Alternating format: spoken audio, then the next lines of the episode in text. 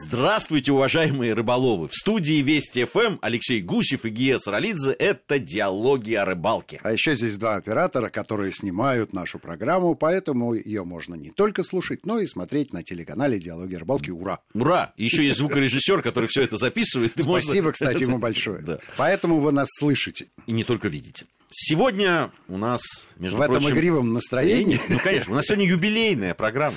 60-я программа диалогов о рыбалке на Вести ФМ. Решили мы ее отметить лихорадкой. Я имею в виду 60-я программа, это у которой есть телеверсия. Вообще программ Ну, больше. Конечно, радио, Больше. радиопрограмм больше. Это вот, э, которые можно не только послушать, но и посмотреть. Рыболовная лихорадка продолжается. И не просто. Еще и тропическая сегодня она будет. Придадим ей вид тропической. На самом деле тропическая лихорадка – это ведь устойчивое словосочетание. Конечно. Да? Это болезнь такая. Это болезнь такая. Рыболовная тропическая лихорадка, мне кажется, тоже болезнь. Заразная болезнь, но совершенно не опасная. Она вообще с положительной коннотацией, как принято говорить. То То, есть есть со знаком плюсика. Это антиболезнь. Это лекарство. Лекарство от всех болезней. Хочу поделиться с вами впечатлениями от недавней поездки в Занзибар, где мы оказались, принципе, с целью немножко отдохнуть и чуть-чуть порыбачить. Как водится во всех наших экспедициях, вторая часть превалировала над первой. Ну, на самом деле, лучший отдых – перемена работы. Да. Да, недавно мы с ним Но не сильно вы поменяли эту работу. Как снимали рыбалку, так и снимали. Нет, ну, я имею в виду перемена работы географически.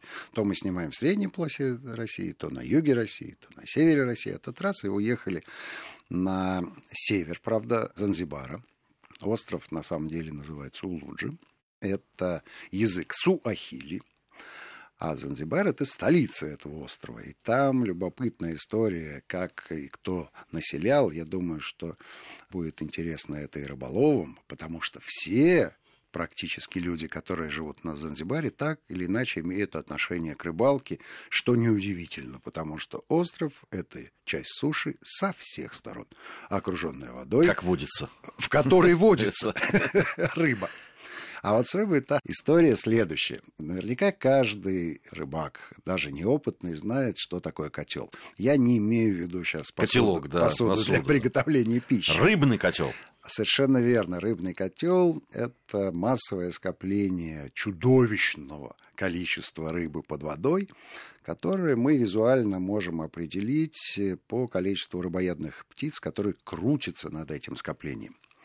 У нас они называются иногда еще чаечники. Чаечники, совершенно верно. Ну да, чайка рыбоядная, но э, маленькое такое замечание по этому поводу. В основном в средней полосе России крутятся над э, котлом вовсе не чайки, а крачки. Крачки. Птички раза в 3-4 меньше настоящей чайки. Но потому что это такие пресноводные недочайки. Молодежь. А вот в море можно наблюдать самых разных птиц. Э, Что происходит, собственно говоря, под водой во время этого котла? За мелкой рыбой охотится более крупная. В свою очередь, за более крупной охотится громадных размеров рыба. А поскольку хищник выдавливает малька на поверхность, он пытается каким-то образом спастись и даже иногда выпрыгивает из воды, чем птицы и пользуются. Зрелище выглядит очень убедительно. Самые монументальные, грандиозные котлы я наблюдал на Кубе, где не только рыбы выстраивались, стратифицировались по вертикали под водой, но и птицы вели себя примерно таком, таким же образом. Там были и карачки, там были и чайки, там были пеликаны, и там были, забыл, как зовут эту птицу, не буревестник, ой, кра- красивая, фрегаты. Фрегаты. И название такое, да, такое, Красивая. такое пиратское название. И птицы такие же пиратские, черные, с громадным размахом крыльев, но и хищные. Любопытная особенность этих фрегатов заключается в том, что, несмотря на то, что они питаются рыбой, плавать они вообще не могут ни при каких обстоятельствах. И если фрегат падает на воду, то взлететь с нее он уже не может. То есть так себе фрегат по мореходным качествам. Кстати, очень часто фрегаты, которые вот так падают, они становятся жертвами хищных рыб. Ну, акулы, Акулы, акулы, наверное, их могут подъесть. Ну, на моей памяти такого не было, а вот пару фрегатиков мы поймали. Завалили. А еще и потому, что размах крыльев огромный. И так или иначе лавировать между лесками птице довольно сложно. А вот рыбам удавалось лучше. На Занзибаре мы тоже наблюдали котлы.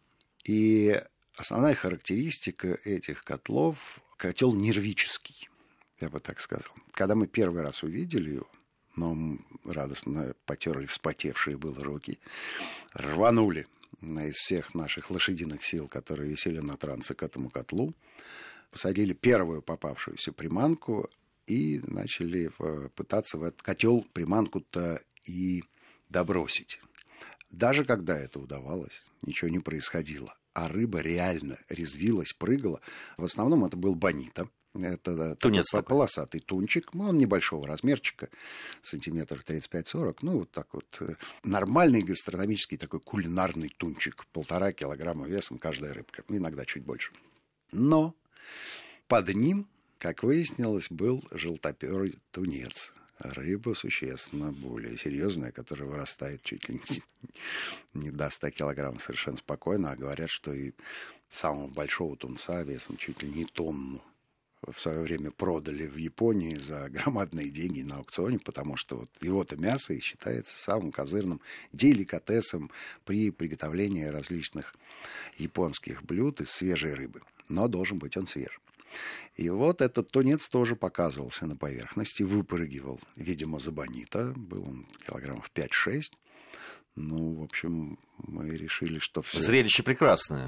Зрелище прекрасное, при этом оно повторяется с периодичностью 3-4 минуты вокруг твоей лодки, а ты, значит, вертишь головой и ждешь, когда этот котел начнется. И действительно происходит следующее. Котел начинается, рыбы верещат, э, птицы верещат, рыбы, не знаю, молчат. Внутренне верещат внутренне, от страха. Внутренне орут, потом внезапно все затихает. И птицы куда-то улетают и садятся на поверхность воды. Совершенно неожиданно, без всякой э, видимой причины. Метрах в 70 от этого места вдруг появляются всплески. Тут же со всей акватории со стремительной скоростью. Как они видят? Иногда за несколько километров слетается вся птица, которая там есть, и начинает значит, лакомиться тем, что осталось от хищных рыб. Потом, фу, ровно так же все прекращается. И вот это вот период ожидания, он э, для меня самыми острыми был наполнен э, ощущениями, а причина этого заключалась в следующем. Э, волна и ветер – сильно мешали э, забросам. Поэтому зачастую плетеночка ловко наматывалась на крючочки и вообще все выступающие части приманок. И все то время, когда один котел закончился, а другой еще не началось, приходилось одним глазом поглядывать на морскую гладь, а второй, значит, распутывать вот эти узелки. Ну, ну, случаются такие вещи на рыбалке. При этом адреналин сердце колотится, адреналин выплескивает, что явно не помогает занятию, которое тебе необходимо завершить до начала следующего котла.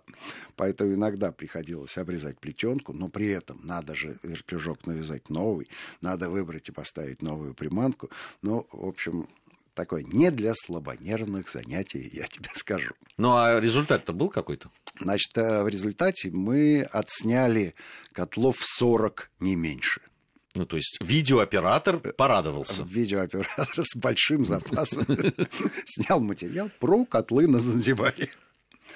Было две поклевки. Одна поклевка была у меня, я думаю, что я просто крючком саданул обок рыбы. Одна поклевка была на троллинговую удочку, которая болталась там, ну, не удочка болталась, а воблер болтался у нас метрах в 30 за катером. Все. Вот вся результативность наших действий. Эффективно. Эффективно, ничего не скажешь. Но это абсолютная правда. То есть, э, когда мы вернулись, то мы оценили вот эту вот ситуацию как первая полнейшая фиаско команды диалогов о рыбалке когда, ну, все обстоятельства сложились так, что со всей очевидностью можно было гарантировать поимку хотя бы одной рыбы. Ноль без палочки. Скажи, ну это так же бывает иногда. Бывает. Ты попадаешь Но в акваторию, ты видишь там всплеск, рыба есть, ты точно знаешь, что рыба есть. Если ты уверен, что рыба есть, значит, ты ну, практически уверен, что ты ее поймаешь. Ну, вроде все для этого есть. У тебя снасти есть, опыт. А прибавь к этому еще и вот что.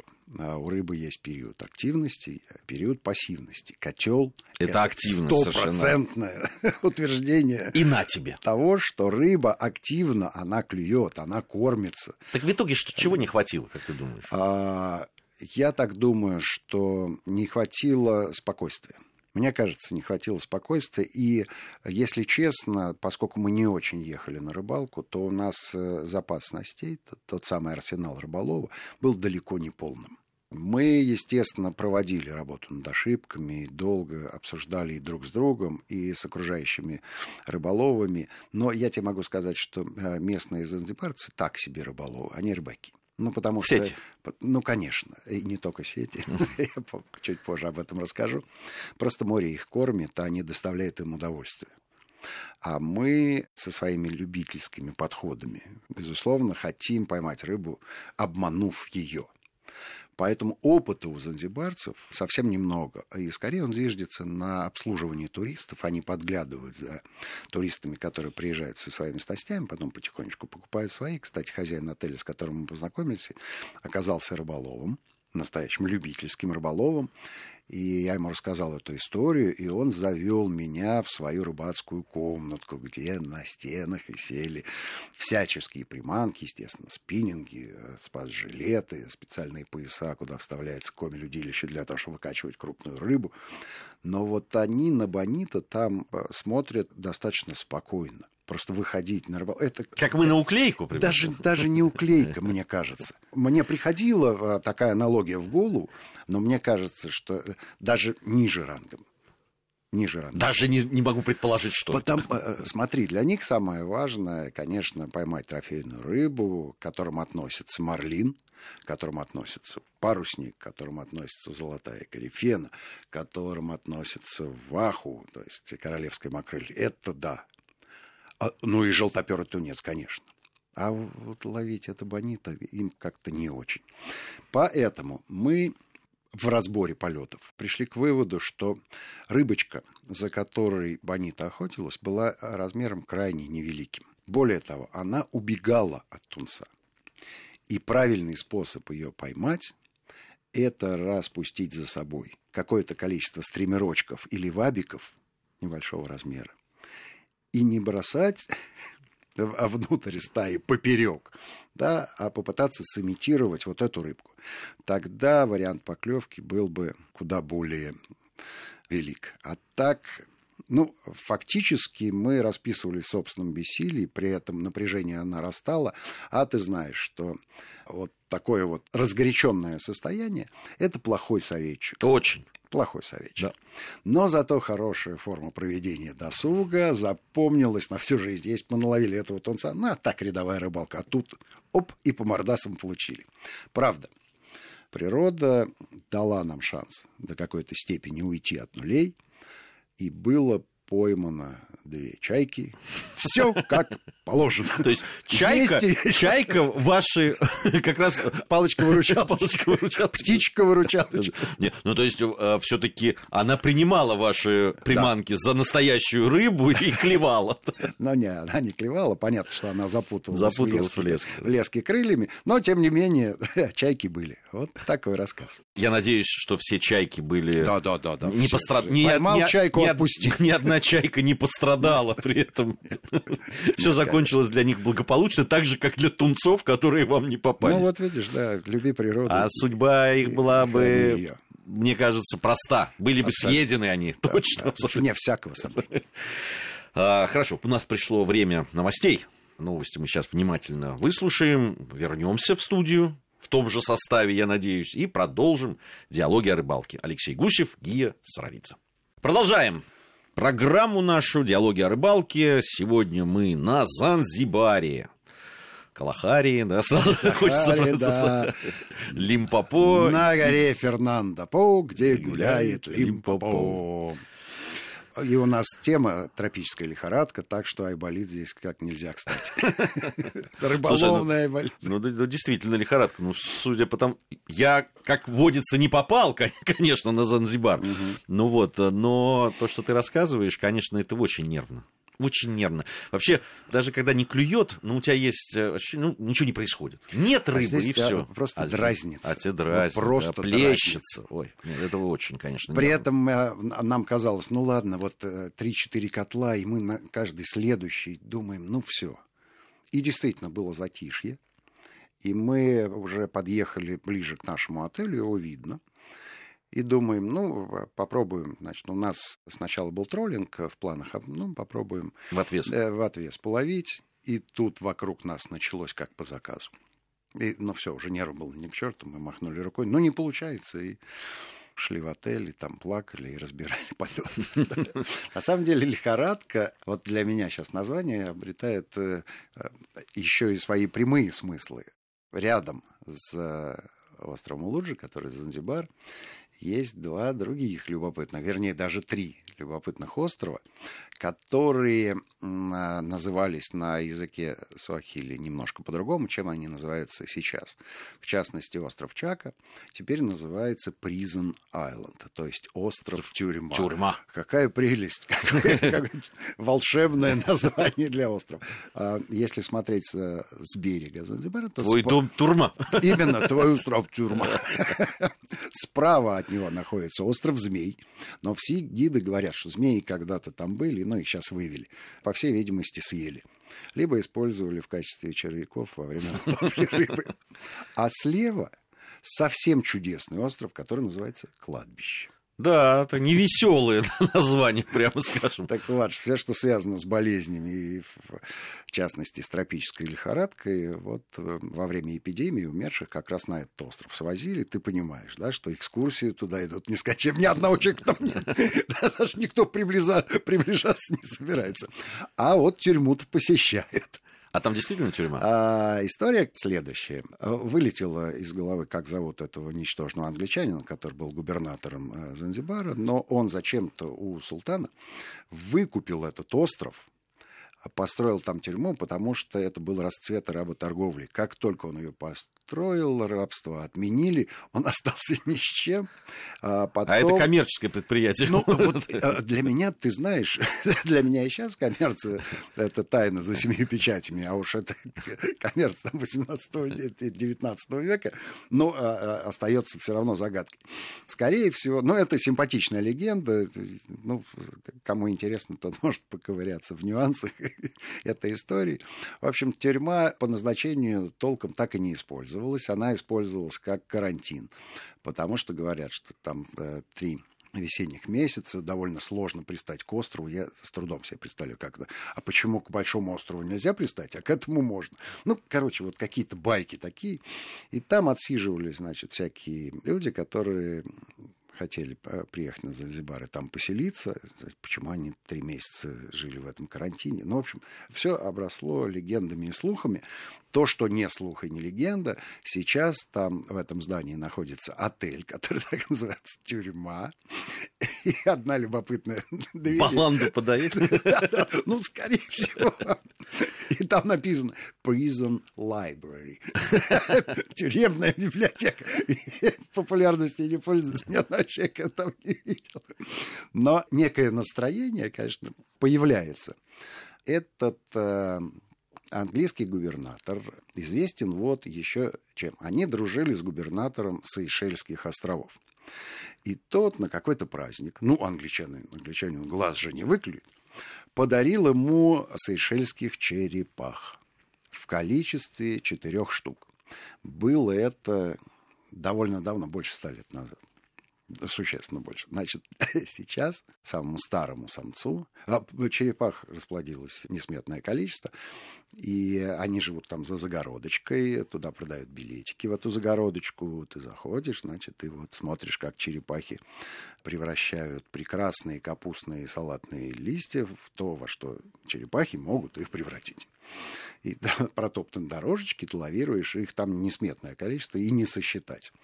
На панцире у каждой черепашки масляной краской Знаешь, как мальчишки пишут, здесь был Вася на стройке, потому что вот он нашел эту краску, так очень неуклюже. Ну ладно, трафаретиком, там, я не знаю, там, стразами выложить. А просто вот... А бы как? Да, написано число 194.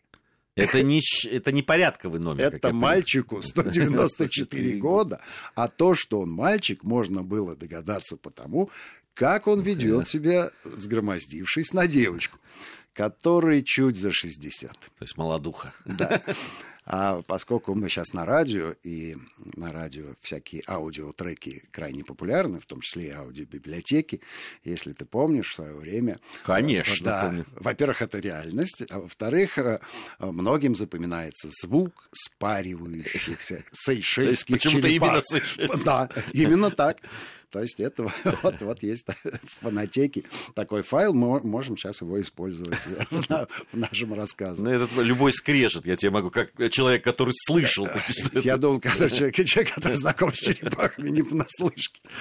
Вообще масса любопытных была на Занзибаре историй. Одна из самых неожиданных совсем – это история, как мы сняли клип для женщины э, из племени Масай – было так, мы э, попросили э, приготовить нам кальмара и осьминога так, как мы любим. Вообще они все пережаривают. Мы говорим о medium rare, то есть вот чтобы мягенький был, что в, э, в полуготовности. И подходит нам девушка в масайской одежде и говорит, слушайте, я вижу у вас аппаратура в руках, наверняка вы там работаете на телевидении, все знаете и умеете. Можете мне клип снять? Мы говорим, а у тебя музыка есть? Давай. И мы прямо там на берегу отсняли, отсняли, сделали два дубля, обменялись э, телефонами и до сих пор ждем музыкального трека. Что ела на завтрак Масайка, я не знаю, но, по-моему, она доблестно забыла. Зато у нас остался довольно любопытный музыкальный материал. А если говорить про кулинарию, то самое запоминающееся событие в городе Занзибар а, происходит каждый вечер, а, примерно в, за час до захода солнца, то есть половина шестого, и продолжается 2-3 а, часа. Это такой стихийный рынок барбекю. Понятно, что основную часть ассортимента составляют морепродукты. Там есть креветки чищенные, креветки не очищенные, кальмары резанные, кальмары целые, осьминоги целые, осьминоги не целые, тунец, ваху, макрель, все, что душе угодно, все, что душа положила. Ну, естественно, там все эти лангусты и, и прочие э, членистоногие. Ну, если говорить, и свинин там, естественно, нет, страна мусульманская, а все, что связано с курочкой, с говядиной, с индейкой, там еще с какими-то... Ну, и, ну, и овощей, сколько сколько угодно. Все это на шпажках, либо целиком. Гриль стоит в трех метрах от этого прилавочка. Ты выбираешь то, что ты хочешь отведать. Через пять минут у тебя свежайшее все это, готовое, как мы любим, на тарелочке, очень напоминающие картонные тарелочки из парка культуры и отдыха имени товарища Горького, но с, шашлычко, с шашлыком. А здесь шашлычок. Вот, приятного аппетита. Приятного аппетита всем. Это были Алексей Гусев и Гия Саралидзе. Я надеюсь, что совсем скоро мы встретимся и вновь скажем вам. Все будет клево.